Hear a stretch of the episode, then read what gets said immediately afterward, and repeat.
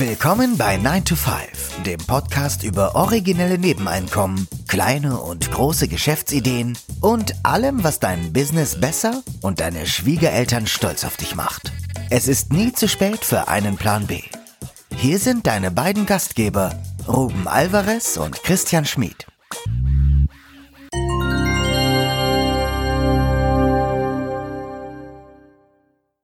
Der Titel der heutigen Episode, pff, an sich, wenn man so liest, nichts Neues, haben wir schon in mehreren Episoden so kundgetan.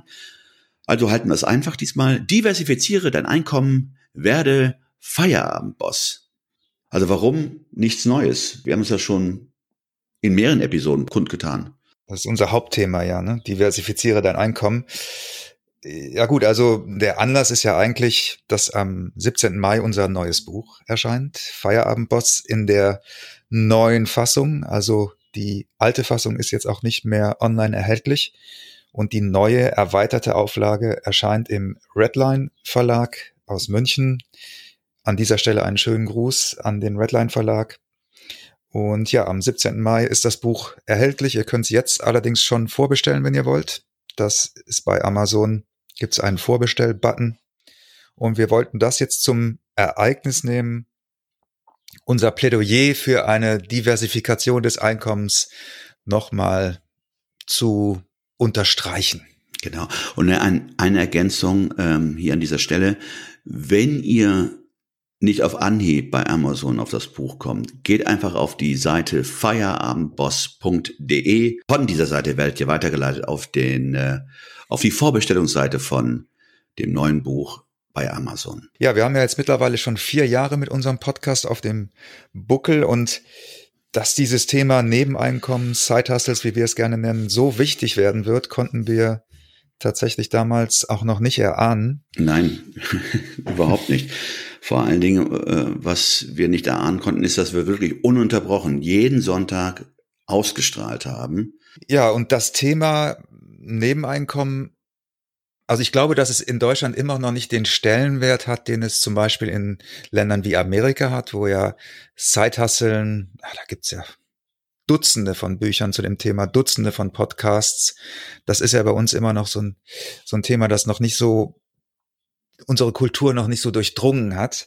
Aber ich glaube, dass es immer wichtiger wird und ich glaube, dass auch immer mehr Menschen erkennen, gerade jetzt durch die Corona-Zeit, dass diese Idee vom 9 to 5, dem sicheren Job, den man für 30, 40 Jahre hat, dass diese Idee eigentlich zu den Akten gelegt werden muss und dass es schlau ist, sein Einkommen nicht nur aus einer Quelle zu beziehen, sondern zu diversifizieren. Wir hatten es ja viele, an vielen Stellen auch genannt, das unternehmerische Gehirn zu trainieren, also praktisch äh, ohne großen Finanzaufwand äh, sich auszuprobieren, zu sehen, wie es ist, mal auf eigenen Füßen zu stehen, eigene Ideen umzusetzen.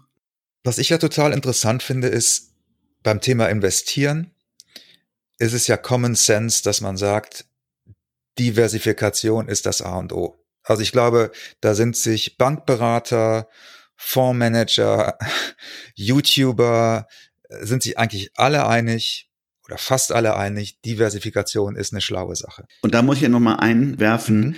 wenn wir von allen sprechen, es sind nicht alle, es sind genau die Gruppen, von denen du gerade gesprochen hast. Und das macht vielleicht nicht mal fünf Prozent der Bevölkerung aus. Also nicht jeden ist das Thema Diversifikation in die Wiege gelegt. Für die, okay. die da drin sind, sicherlich eine Selbstverständlichkeit. Ja, das stimmt. Dann, also um es präziser zu sagen, die, die sich mit dem Thema Investieren beschäftigen, würde ich sagen, da ist es Common Sense, dass man sagt, Diversifikation ist das A und O.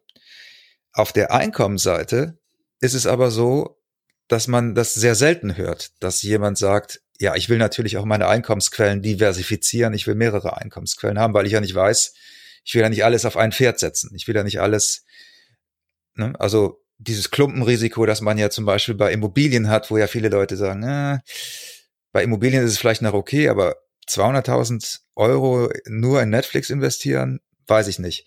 Aber beim Thema Einkommen ist man da irgendwie sehr tiefenentspannt, habe ich das Gefühl. Ist man tiefenentspannt oder ist es vielleicht einfach nur fehlendes Wissen oder diese Möglichkeit nicht in Betracht zieht, weil man sie nicht kennt, weil man nicht erzogen wurde? Kann sein. Also ich habe mich auch gerade gefragt, warum jetzt zum Beispiel in Amerika das Thema viel prominenter ist und viel selbstverständlicher ist, Sidehustlen. Hat vielleicht auch eine kulturelle Komponente. Also vielleicht sind es auch die sozialen Sicherungssysteme, ich weiß es nicht. Ähm, aber zumindest ist mein Eindruck, dass beim Einkommen Diversifikation noch nicht so als Konzept noch nicht so verbreitet. Und wir haben, um das noch ganz kurz ein bisschen weiterzuführen, also Side Hustle, Feierabendboss, das sind, das ist ein Konzept, das sich auch sukzessive in die finanzielle Unabhängigkeit tragen kann. Und unsere These ist ja, dass du mit jedem Nebeneinkommen nicht dem Fuck You Money näherst. Und was wir mit dem Fuck You Money meinen, das haben wir in einigen Episoden auch schon mal ausführlicher besprochen.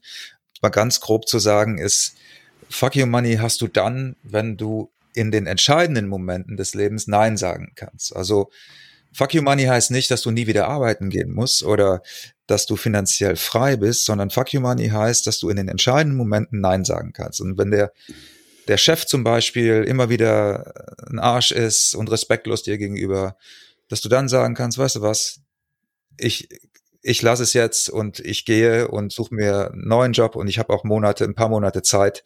Ich kann das überbrücken. Ich bin nicht von diesem 9 to 5 jetzt abhängig.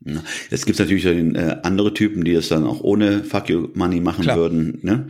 Du schaffst dir damit auch ein Rettungsnetz. Es gibt dir Selbstbewusstsein, ne? weil du, weil, weil du souveräner sagen kannst, äh, ich bin nicht abhängig von dieser einen, von diesem einen Einkommen. Und heutzutage ist es nicht nur das, um dich in die Position des Fuck Yous zu bringen, sondern auch vielmehr aufgrund der steigenden Kosten, denen wir ja heute auch ausgesetzt sind, die man äh, durch Krieg, Pandemie und so weiter und so fort, Schlag mich tot, Inflation, die Sachen werden teurer und ähm, nicht jeder verdient so viel, als dass er diese Preissteigerungen locker wegstecken kann. Dann ist ein Nebeneinkommen und seien es auch nur 300, 400 Euro im Monat mehr, kann schon die Welt bedeuten. Mhm, genau. Und wir würden jetzt gerne in dieser Episode fünf der 33 Side-Hustle-Ideen, die in, in dem Buch vorkommen. Also wir haben das ja noch, im, das neue Buch ist ja erweitert. Also im neuen Feierabendboss sind 33 Side-Hustle-Ideen, die wir ausführlich vorstellen, auch mit Action-Steps versehen. Wollen wir jetzt mal fünf anreißen aus den verschiedenen, ich sage jetzt mal, Kategorien, die wir in dem Buch angelegt haben. Und ja, steigen wir doch mal direkt ein. Das erste wäre Erste Side-Hustle ist der Behördenflüsterer. Alle Welt klagt über ausufernde Bürokratie und genau an diesem Painpoint setzt diese Idee für ein Nebeneinkommen an. Was macht der Behördenflüsterer?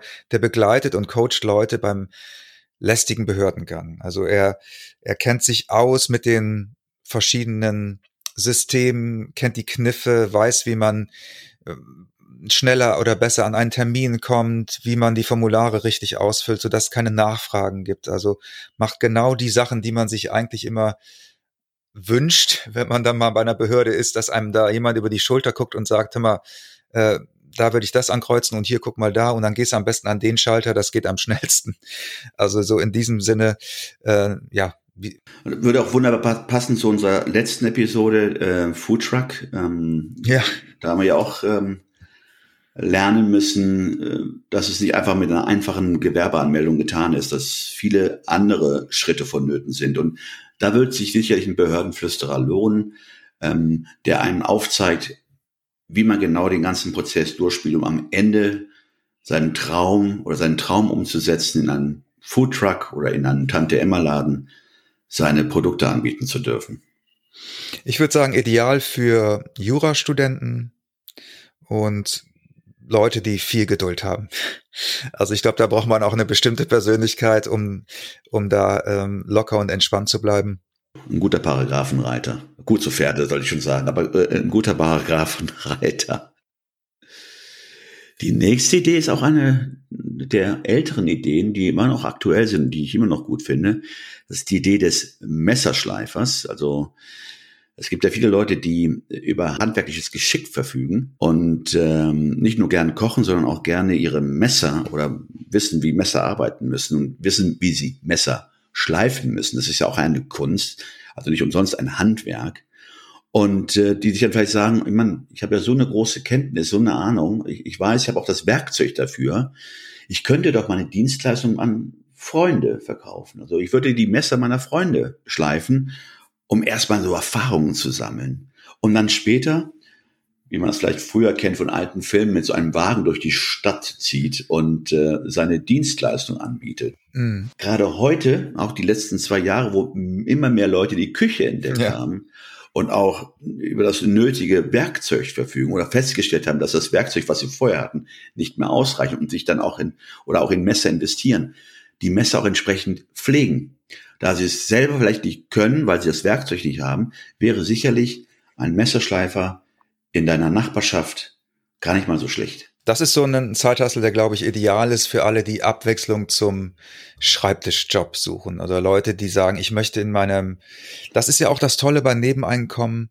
Man kann ja da auch so andere Interessenfelder ähm, aufmachen. Ja, man kann, man kann Sachen ausleben, die man in seinem 9 to 5 eben nicht ausleben kann. Und wenn jemand den ganzen Tag am Schreibtisch sitzt und sagt, ich will mal was mit den Händen machen, ich will mal was, was machen, was, ja, wo ich vielleicht auch in so eine Art meditativen Zustand komme, finde ich so ein Zeithassel tatsächlich äh, sehr interessant. Ja, die dritte Idee, die wir euch heute vorstellen wollen, die geht, die geht auch in die, äh, da geht's auch raus in die Natur. Das ist das Dogwalking. Seit den Lockdowns ist die Hundebevölkerung ja ganz schön explodiert in Deutschland. Und ich glaube, dass viele jetzt auch vor dem Thema stehen, jetzt geht's langsam wieder in die Büros zurück. Was mache ich eigentlich? Wer geht eigentlich mit meinem Hund Gassi? Und Dogwalking für Tierliebhaber, die sagen, ich ich habe was weiß ich habe so einen so einen Job, wo ich nicht viel vor die Tür komme. Ich will aber auch ein bisschen mehr Bewegung in meinem Leben haben. Ich will ein bisschen gesünder werden vielleicht auch. Ja, finde ich da ideal, weil es ja im Grunde genommen bezahlte bezahlter Sport auch ist und Leute, die gerne äh, mit Hunden zu tun haben, die ziehen da ja wahrscheinlich noch auch noch ganz andere emotionale Dinge raus. Also das finde ich einen sehr sehr schönen Side Hustle und das ist ein Zeithassel, der dich an die frische Luft bringt. Ich hätte mir vor Jahren gar nicht äh, vorstellen können, dass dieser Job Nebeneinkommen oder Zeithassel, Dogwalking überhaupt hier in Deutschland funktionieren würde. Ich beobachte immer mehr Dogwalker, die nicht nur einen Hund ausführen. Scheint es ja wirklich auch in Deutschland langsam Einzug zu halten. Also ich hätte mir vor, vor Jahren gar nicht vorstellen können, dass jemand seinen Hund an, an, an eine Person anvertraut, die mit dem Hund dann Gassi geht. Mhm. Aber das scheint sich dann wieder zu ändern. Also man kennt das aus amerikanischen Serien und ich, aber ich sehe es auch in Deutschland im, es gehört fast in der Großstadt zum Stadtbild dazu. Leute, die mit fünf Hunden spazieren gehen. Und ich glaube, das ist oft so organisiert, dass die auch die Schlüssel haben von den, von den Wohnungen und dann tatsächlich den Hund abholen, ne? während, während die äh, Auftraggeber, die Hundebesitzer dann eben im Büro sind. Ne? Das kann ja auch eine sehr langfristige Sache sein, weil du wirst ja nicht ja. irgendjemand den Schlüssel in die Hand drücken. Das heißt, es muss ein Vertrauensverhältnis bestehen. Und so ein Vertrauensbehältnis, das baust du nicht so schnell auf. Das heißt, das ist dann praktisch dein Wassergraben. Ah, das stimmt absolut. Weil da ist, glaube ich, dann auch das Geld äh, sekundär. Ne? Also ich glaube nicht, dass ein, jemand sagt, oder ich habe einen Dogwalker gefunden, der nimmt drei Euro die Stunde weniger, dass er deshalb äh, ja, äh, den, den Wechsel vornehmen würde. Selbst Hunde brauchen auch eine gewisse Zeit, sich an einen Menschen zu gewöhnen. Da geht's weiter mit, äh, mit einem Tier, wollte ich schon sagen. Also nicht mit Hunden, es geht da um Katzen, auch nicht um Katzen, sondern um Kater. Die nächste Idee, die haben wir äh, genannt äh, Kater Catering. Das ist ja einer der etwas abgedrehteren Side-Hustles, die wir in unserem Buch ausführlich vorstellen. Ähm, man kennt es ja, gut, in den letzten zwei Jahren wahrscheinlich nicht so sehr, weil äh, Partys waren ja nicht so inflationär, äh, es sei denn beim äh, äh Boris Johnson.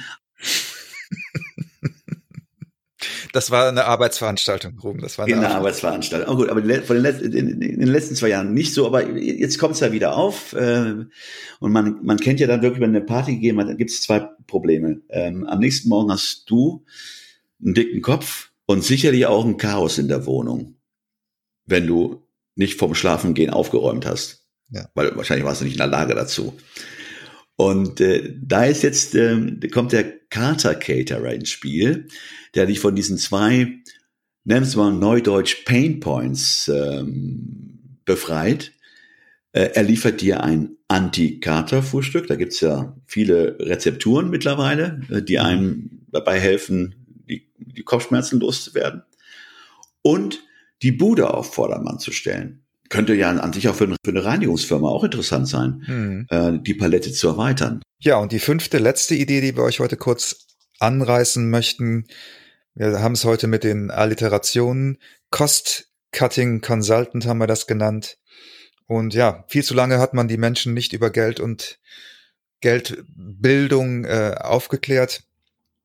Und so kommt es eben, dass viele Menschen schlechte finanzielle Entscheidungen treffen, die dann irgendwann auch wehtun können. Und der Cost-Cutting Consultant, das ist jemand, der bringt Ordnung in die Finanzwelt seiner Kunden. Also das ist jemand, der der, der, wie heißt das, Marie Kondo, ne? Der Marie Kondot sozusagen deine Finanzen, der setzt sich hin und bringt erstmal Struktur in das Ganze, guckt zum Beispiel, wo sind Abos, die einfach so laufen. Fitnessstudio ist ein typisches Beispiel. Guckt sich an, wie die Verträge gestaltet sind. Kann man die umstellen, um ein bisschen Geld zu sparen? Braucht man bestimmte Sachen überhaupt? Kann man bestimmte Versicherungen vielleicht loswerden? Kann man die ADAC-Mitgliedschaft mit einem Kfz-Brief ersetzen? Und also ganz viele äh, Ideen, wie man weniger Geld ausgeben kann, aber auch Hilfe beim investieren oder beim Geld anlegen. Ähm, und, und das macht dieser Cost-Cutting Consultant als Coach. Und dann gibt's aber auch noch Möglichkeiten, das zum Beispiel ja als Videokurs anzu, anzubieten und dann über Udemy oder Plattformen dieser Art anzubieten. Wenn man es jetzt so vorträgt, hört sich das so an, als hätten wir hier einen Nebenjob als Schuldnerberater. Nicht? Also ja, so, hm. das soll es an sich nicht sein. Äh, der Cost-Cutting-Consultant soll dich davor bewahren, dass du den Schuldnerberater ins Haus holen musst mhm. wenn man es genau nimmt. Deswegen sicherlich äh, ähm, gerade heutzutage auch ein ja. Nebenjob, der auch viel Anklang treffen würde. Also äh, sehe ich auch so. Also das ist, glaube ich, ein, tatsächlich ein, ein Job, ein Zeithassel, der, der in der, in der Zukunft immer attraktiver sein wird. Äh, ich denke jetzt gerade so BWL-Studenten oder Leute, die gut mit Geld umgehen können. Ich meine grundsätzlich gut mit Geld genau und die so einen Ordnungssinn auch haben und die die in der Lage sind, sowas gut zu strukturieren und auch die Geduld haben, jemand das zu erklären. Und ja, ich sag mal, das ist auch so ein Zeithassel, den kann man den man kann man ganz klein halten und den kann man aber auch groß machen. Also das ist auch sowas, wo ich mir vorstellen kann, da kann man richtige Selbstständigkeit draus machen, wenn man das möchte. Ja, ich erinnere mich an die Episode, die wir gedreht hatten mit dem Spa Freak Obi. Mhm wie du schon sagst, ich denke mal, das hat sehr viel Potenzial, weil gerade in dem ich meine, das können ja auch Eltern äh, machen, die einfach nur sehen, dass ihre Kinder mit dem Geld nicht umgehen können und sie die Zeit nicht aufbringen können, weil man kennt ja das Verhältnis, dass Kinder nicht gerne auf, äh, auf äh, also bei Mathematikunterricht und vielleicht bei Finanzen nicht gerne auf die Eltern hören, aber doch bei einer dritten Person eher zuhören und äh, sich dann von dieser dritten Person was sagen lassen würden. So ähnlich wie ein Nachhilfeunterricht. Ja, das waren jetzt fünf Side-Hustle-Ideen aus dem neuen Buch ganz kurz angerissen und ein bisschen in, in einen aktuellen Kontext gesetzt. Es gibt natürlich noch viel mehr Möglichkeiten. Also natürlich auch jenseits der 33 Ideen, die wir da vorstellen, gibt es natürlich hunderte von Möglichkeiten. Wir haben ja mittlerweile wahrscheinlich auch schon über 50 hier im Podcast präsentiert. Und die Idee ist eben, dass du einerseits mit diesen Zeithustles deine Ausgaben deckst, aber im besten Falle eben auch in die finanzielle Unabhängigkeit dich bewegst, Fuck You Money an, anhäufst, um eben im entscheidenden Moment Nein sagen zu können. Und ja, wenn du das Buch vorbestellen möchtest, freuen wir uns natürlich. Das ist natürlich cool auch für, für das Rating bei Amazon. Äh, wie gesagt, einfach bei Amazon äh, Feierabendboss eingeben, müsste man es eigentlich sofort finden. Wenn nicht, feierabendboss.de. Ja, das war's für heute. Wir freuen uns, wenn ihr nächsten Sonntag wieder zuschaltet und sagen bis dahin. Tschüss. Ciao, ciao.